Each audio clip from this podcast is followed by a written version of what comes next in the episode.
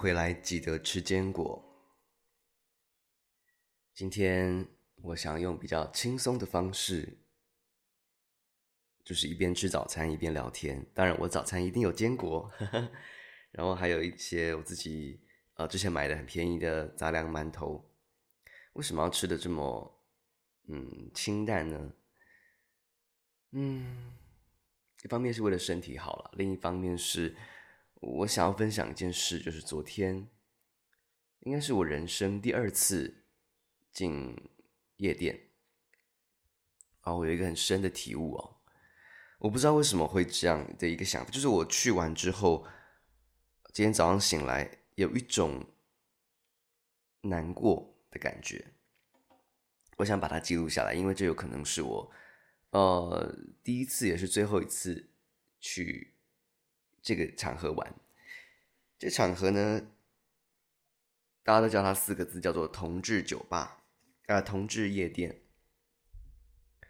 嗯，是我新认识的一个朋友要带我去的。那他跟我有个共同的朋友，然后我们当天先去另外一个，呃，一一个一个一个也是类似酒吧的地方，然后大家就也是放个音乐，然后大家站在那里喝酒。聊天，然后音乐放得很大声，这是重点。就是其实我没有那么的，就应该说没有一个人会很喜欢声音嘈杂，然后很大又很挤的环境。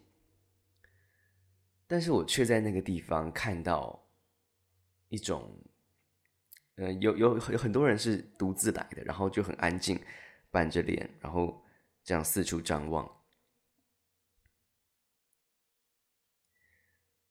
我觉得跟我想象中的很不一样，就是说，呃，台湾的这种夜店哦，就是，嗯，大家还是某一种距离感，某一种矜持，然后造成那个环境，并不是真的那么好像大家很很喝开，然后呃玩得很开心这样子。到后面人很多了以后，才开始有的人开始。跟着音乐会一起晃，就是一起稍微轻轻摇摆跳舞。呃，我当时其实就有点后悔，我有点想走了，因为就觉得不是那么喜欢，而且我们就站在音响下面太大声，大声到我讲话变成用吼的。然后，呃，后来甚至是我们要换地方的时候，出去，我一开始一度。你知道，突然变很安静，一下子觉得耳朵有点耳鸣的感觉，听不到杂音哦，有点像那个啦，就戴了那个降噪耳机的感觉，突然间听不到车水马龙的声音，哦，那个有点觉得，哎，不行啊，我的耳朵是很重要的资产。哦，我讲的很琐碎，应应该是，但是我我我很想要记录这些感觉哦，就是就是因为要让。就是提醒一下自己，说那地方就是这样而已，你知道吗？不要再呃觉得怎么样。好，后来我们去到了另外一间很有名的台湾，当然应该是第一名的的一个同志夜店。一开始去呢，人当然还好嘛，没有很多。等到呃半夜一点的时候，开始有了这个 drag queen 的表演，就是几个身材很，有几个都是很胖的，然后。然后有几个是身材比较瘦，但是也非常会扭的那种，呃，那叫什么变装皇后上来跳舞，就对嘴唱歌啊，然后然后很很有自信那那个感觉，嗯，这算是我这应该是我第一次真的亲身的看到这样的表演，我觉得有一种。哦，原来这才是现实生活中的 变装皇后的样子啊！你知道，我以前看变装皇后都觉得她很精彩，然后有特别的主题，然后会怎样怎样。就是后来发现好像实际看就这样，有也是有点失望。我觉得，嗯，没有，就我发现他们本身人也没有玩的那么开朗，然后也就这样，呃，然后再来。真的放眼望去，都是几乎都是男生，然后有的是现实生活中会看到的那种，有的是不一样的。大部分人都努力的把自己变成，就是把自己做成一个呃爱运动的啊，然后很阳光的，然后穿着、呃、可能不是白就黑的衣服，在那个灯光昏暗的地方穿白色很显眼嘛。然后在那个场合好像玩开了以后，你不管认识不认识，就笑脸，然后大家贴着跳舞或是一起晃，然后觉得还不错啊，就就抱一下。嗯，后来呢，我的就是就是我们共同的朋友就来了，然后我终于有点好像比较放心一点，因为有一个人，终于有个人。跟我一样的人来陪我聊天，我们两个都是没有那么喜欢，呃，这么嘈杂环境的。然后我们就躲到二楼的角落，一边看表演，一边安静的喝酒。当然也不能太安静啦，就是就真的也听不到。所以我们努力的挨到三点，终于哦，哎，没有，不是三，哦，对，三点，我们就走了。在离开那个场合的时候哦。就开始了，有一种莫名的悲伤的感觉，因为啊，就是就好就好像真的像之前，我觉得这感觉我之前已经有体有理性上体验过，就是我会发现，身为同志的人们，在你就是告诉大家你是同志之后。好像你的生活变得比较狭窄，你会比的你会比较自在，可是你会也会变得比较狭窄。好像你呃，就真的能够接受你很自在的地方，大概就是同志夜店啊，或者是呃一些明星的演唱会，就是一定要是这一类的场合，好像才可以真的让人放轻松，然后。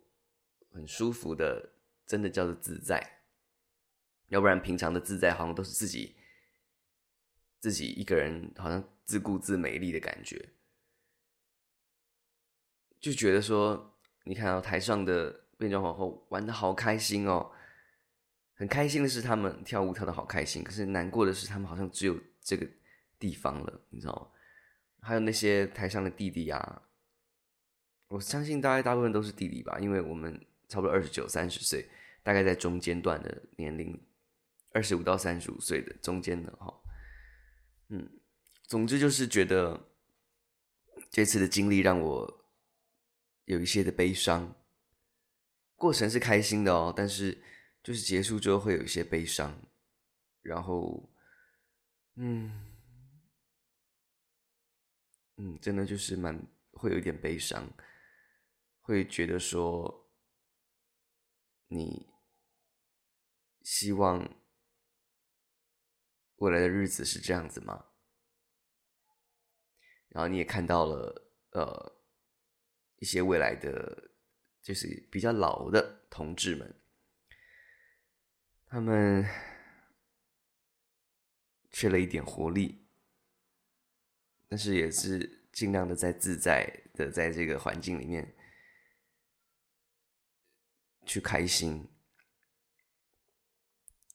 啊，真的是一种，呃，就就真的是一种悲伤，你知道吗？我我我很难去去掩饰这个感觉哦，所以我还是想把它诚实的表达出来。嗯，我当然知道那个场合有些人是享受的，是快乐的，而且我也知道同。就是这种夜店啊，有特别的主题的时候，一定会很好玩。但是，就是你看过就会知道，哦，就是这样子。那我人生中呢，就去那么两次夜店过，一次是十九二十岁的时候，呃，跟着大学同学去的，我忘记是不是叫 Luxy，反正就是呃，一个一个一个一般的酒，一般的夜店。然后就是女生跳舞啊那种，呃，第二次就是这一次，我应该是，应该是最后一次了吧？因为，嗯，这个年纪了，然后也真的知道说就是这个样子，在台上或台下扭热力四射的那个那个释放的那个感觉，其实并不是真正的我会喜欢表达的快乐，或者说真正我想。喜欢表达快乐的那种方式，你知道，就是真的，其实其实就是真的，人生要多多体验，才会你多多认识了自己，自己的样子，自己适合的生活。我相信很多的朋友是跟我一样的，应该说大部分的朋友都跟我是一样的。其实那个场合并不是。真的那么自在？我觉得我们也要认清这个现实。我们其实真正觉得自在的场合是呃，或是那个环境，或者是状态是什么，我们自己最清楚。其实大部分并不是那个地方。好，那就是差不多这样子分享我的感受。那我继续吃个早餐喽。我们今天，呃，吃完早餐之后才会开始读我们的那个矽谷思维哦。哦，来分享一下今天的早餐啊，我讲过对不对？除了我刚刚讲到那些馒头、坚果以外，啊，我希望我可以吃点这些维他命 B、维他命 C、维他命 D、叶黄素、鱼油这些每天我都会吃东西。我不知道这些东西对解酒有没有帮助哦。希望有啦，我 我宁愿相信有。呵呵呵好。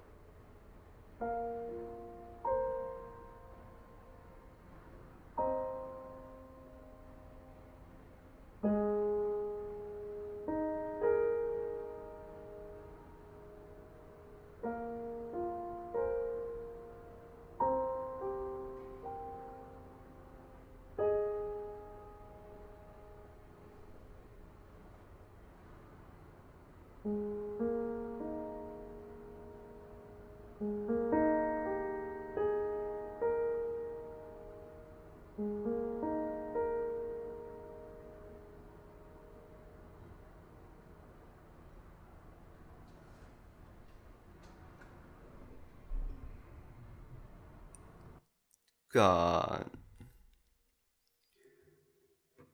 啊，为什么我弹的钢琴会这么催泪啊？又让我更更觉得啊，那个悲伤还是在啊。你知道我现在的感觉就是有一种想哭，但是又哭不出来的感觉。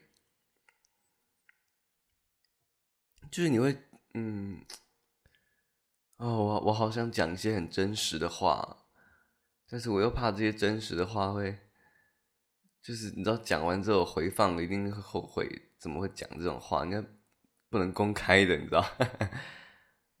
因为我怕会，你知道，就是有些网友会那个，好，没关系，反正我就讲，我就是会觉得好悲伤哦，为什么？身为同志要，要是是这样子的一个处境，然后你必须这么用力的去快乐。啊，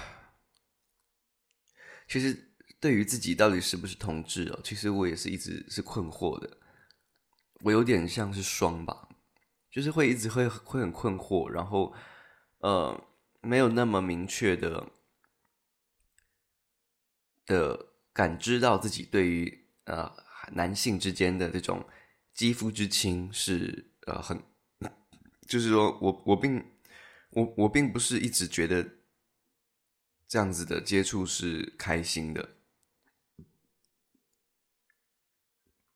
你知道，所以，所以我我会一直很困惑，然后我也并不会有什么欲望想要去摸别人，都是别人来摸我抱我，我也不会有什么欲望是好像看到哪哪个人就对他有一些性冲动，就就就觉得好像没有啊。那所以我会一直很困惑，我到底适合走什么样子的生活？当然，我知道其实同志的世界跟非同跟一般人的世界啊，就是其实没有什么分，没有什么界限的。那个只是心境上的不一样，就是哦，你到了这个场合，你终于可以切换成自己呃夜晚的样子，什么之类的。但是，哎，为什么我要讲这？为什么我讲到这边？怎么办？我现在的状态，我跟你讲，现在的状态就是，我昨天到五点才真的回到内湖的家，然后我舒舒服服的洗个澡，然后很干干净净上床睡觉，睡到刚刚十点多吧，我才醒来，啊，九点多才醒来，从五点六七八九。也还，我觉得蛮佩服我自己，才睡了四个小时，我就睡好了那个那个睡眠循环。你知道睡眠循环吗？就是大概每一点五小时，大概九十分钟会是一个睡眠循环。然后你你差不多差不多那个循环完了之后，你的身体大概就修复到了一个节点。然后你那个节点的时候醒来，其实你会觉得你其实是有修复到的哦，有休息到的。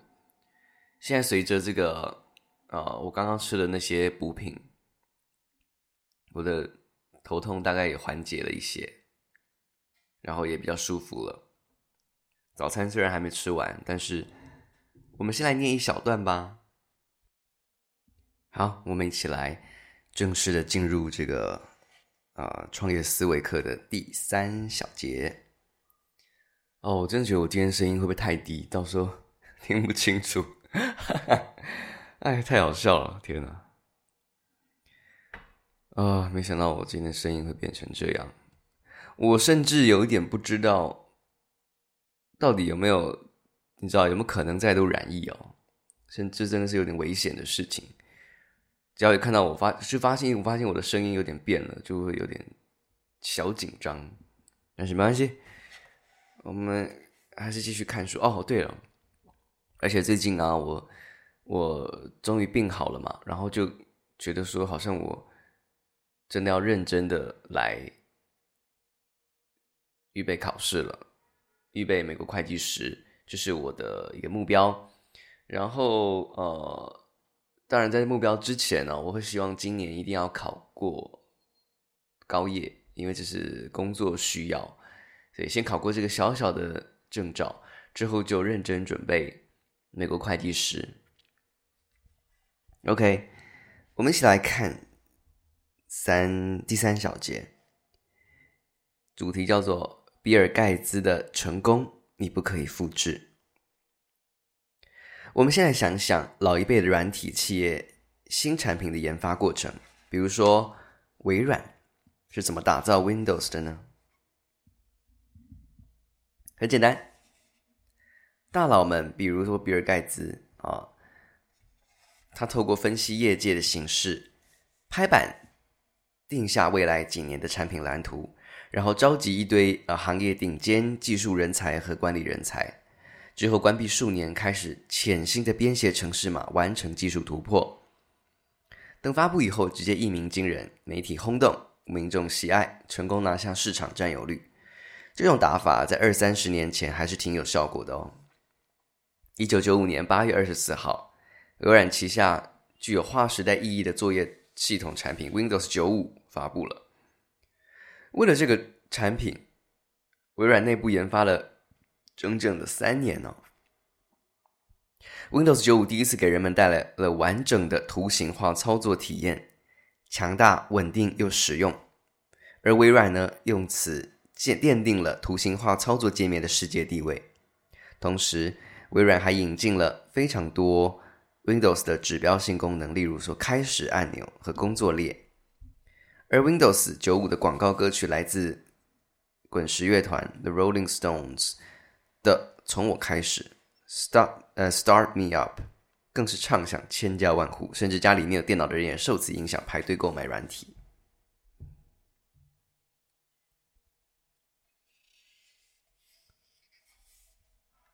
Windows 开创的图形作业系统时代就此开启。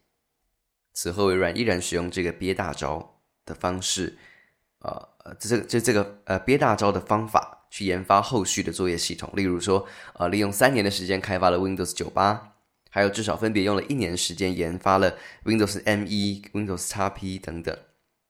但是，接下来的 Windows Vista 这个大招，微软却受到了巨大的阻力。根据李开复在他的自传《世界因你不同》当中回忆啊，呃，Windows Vista 的研发过程前后整整五年，期间充满了艰难，各大研发团队和工程师都曾经十分沮丧和煎熬，因为比尔盖茨对这个版本寄予厚望，希望透过 Vista 来实现三大目标，分别用来对抗 Linux 等等其他作业系统、Oracle 等其他的资料库，以及 Google 等其他互联网公司。但是，为了实现这三大目标，团队面临着巨大的技术挑战，其中涉及的商业认证规模也是前所未有的。许多总监都觉得这遇到了技术瓶颈，直呼技术难度太高了。虽然这些技术团队最终咬着牙攻克了一个又一个难关，终于完成 Vista 的呃开发工作，但更遗憾的事情发生在发布之后。Windows Vista 上市之后，微软的公众声誉跌到了极点，因为新系统过于臃肿，整体的体验太慢了，而且新系统对于硬体的相容性也很差。在推出十八个月后，装机率也仅仅只有八点八趴，甚至很多人在使用了 Windows Vista 之后，选择降级回到 XP 之后，等待新版的 Windows 7上市。微软的这个。这种新品研发的做法被戏骨的人们称为“火箭发射式”，因为整个过程就像研发火箭一样，一堆技术专家平时也不出来，就在与世隔绝的荒郊野外秘密研究，然后突然有一天新闻报道说最新的火箭发射成功了。这种研发新产品的方法有两个很大的问题：首先，研发周期太长，动辄一年甚至五年，团队要做好打长期应战的准备；其次，因为开发时间长。产品里面需要什么功能，都需要团队提前进行预测。如果对用户的实际需求预测失败，开发出的产品其实用户并不需要，或开发出来以后已经过时了，那么企业将蒙受巨大的损失。这种打法在现今的互联网时代，其实已经跟不上节奏了。现在，矽谷的科技界，尤其是对互联网产品，主要采用新产品的研发手段，叫做金石创业。这个名词呢，是由戏骨企业家艾瑞克莱斯 （Eric Rice） 总结并提出的。他还出版了同名图书，并且被《纽约时报》等媒体广泛的报道哦。如果用一句话来总结精实创业的，欧美吗？吓我一跳，哈哈，休息一下。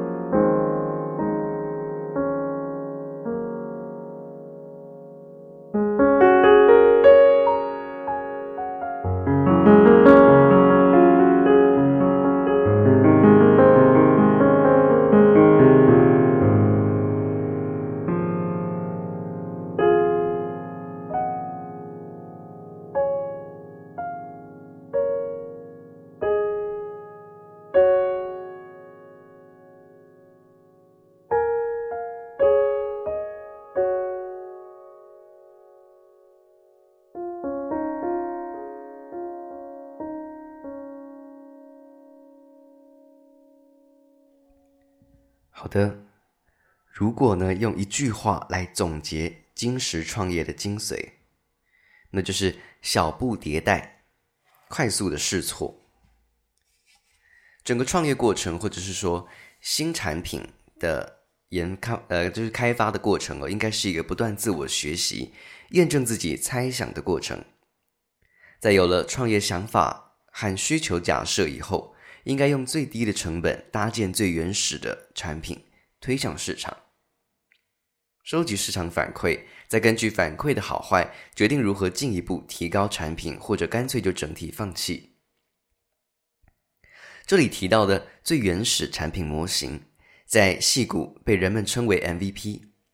我第一次在工作中听到这个词的时候，还以为我是看 NBA 的时，呃，NBA 的时候，里面经常提到的什么最有价值球员的意思呢？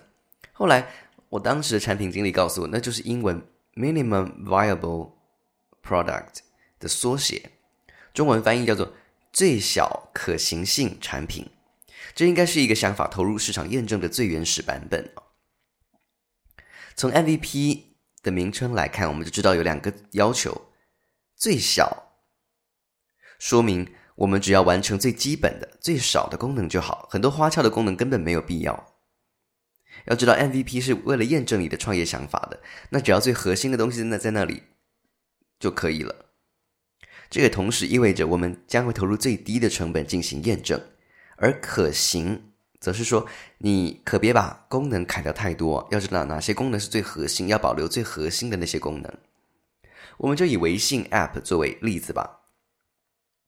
我们回到二零一一年十呃的一月，微信首发。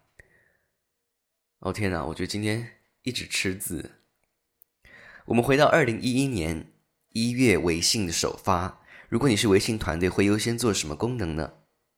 首先，我们得有一个产品定位。我们可以回想一下，在那个时候，微信的定位很简单，就是一个用流量取代简讯和多媒体简讯的一个工具，而且是熟人之间的聊天工具。于是，熟人之间交流的这个最基本的聊天功能就是功能核心。所以，MVP 只要把聊天功能调通就可以了。所以，微信的一点零版本，今天看来也就是微信的 MVP 版本。它其实只有一个简单的几个功能，就是汇入通讯录、发送文字和图片信息、修改微信昵称、头像，就这样。因为这些功能已经足够验证最初的想法了。对于那些更复杂的功能，例如黑名单啊、发送语音啊、语音和视讯聊天、表情包啊，什么都是后面几个版本才发布的。至于朋友圈和行动支付，那就更是更久以后的事情了。在 MVP 版本推向市场以后，通常有两个结果：要么用户根本不用这个产品，几乎没人装机使用，那你基本上可以放弃这个方法了；要么就是你收获了一批用户，他们表现出喜欢，核心功能有效性被验证。那如果是后者，那你就可以开始进入第二步，就是快速迭代了。在迭代的过程中哦，对每个功能都要给出背后明确的需求假设，之后应该用最小的成本来研发这个功能，并快速上线测试，以此验证这个需求假设是否成立。如果假设成立，那功能就可以上线发布；如果假设不成立，那就不能上线。这时团队也要从中吸取经验，为以后的升级做出准备。这这样做的好处哦。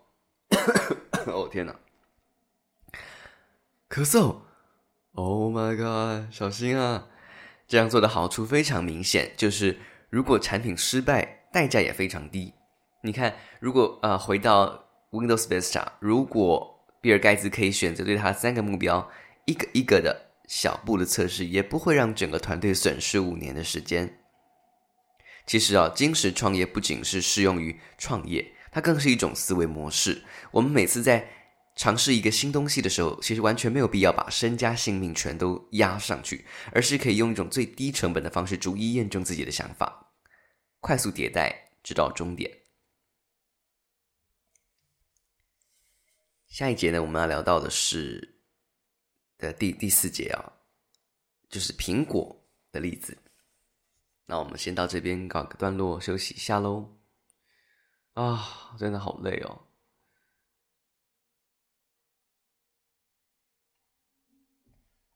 真希望可以啊就是赶快的恢复到正常。我总觉得啊你知道我好像就是这一年吗？这半年来，就是一个很人生有很大的变动哦，就是特别在二十九岁这一年，我勇敢的踏出了航空公司之后的生活。就是好像有了各式各样的干扰，然后各样的碰撞，我不知道是好还是坏哦。这其实也是丰富了我的人生体验。但是，比如说我去到了一间我没有那么喜欢的公司，后来又换了现在的公司，或是说我好不容易认识了一些朋友，可是没有真心的敞开心去相处。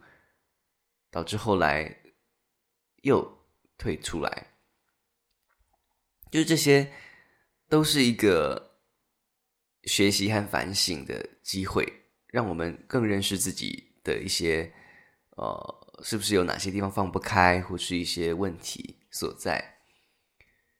我觉得，嗯，就是在这些过程当中哦，要。不断的修正自己，调整自己，这算是一个你知道长大的过程。这并不是好像啊、一些长辈啊或者是什么地方能够教导你的，这都是得从生活当中相处当中去体验到的，去去学习到的。让我们好好的把人生中遇到的每一个功课都学会。然后进步成更好的人，一起加油喽！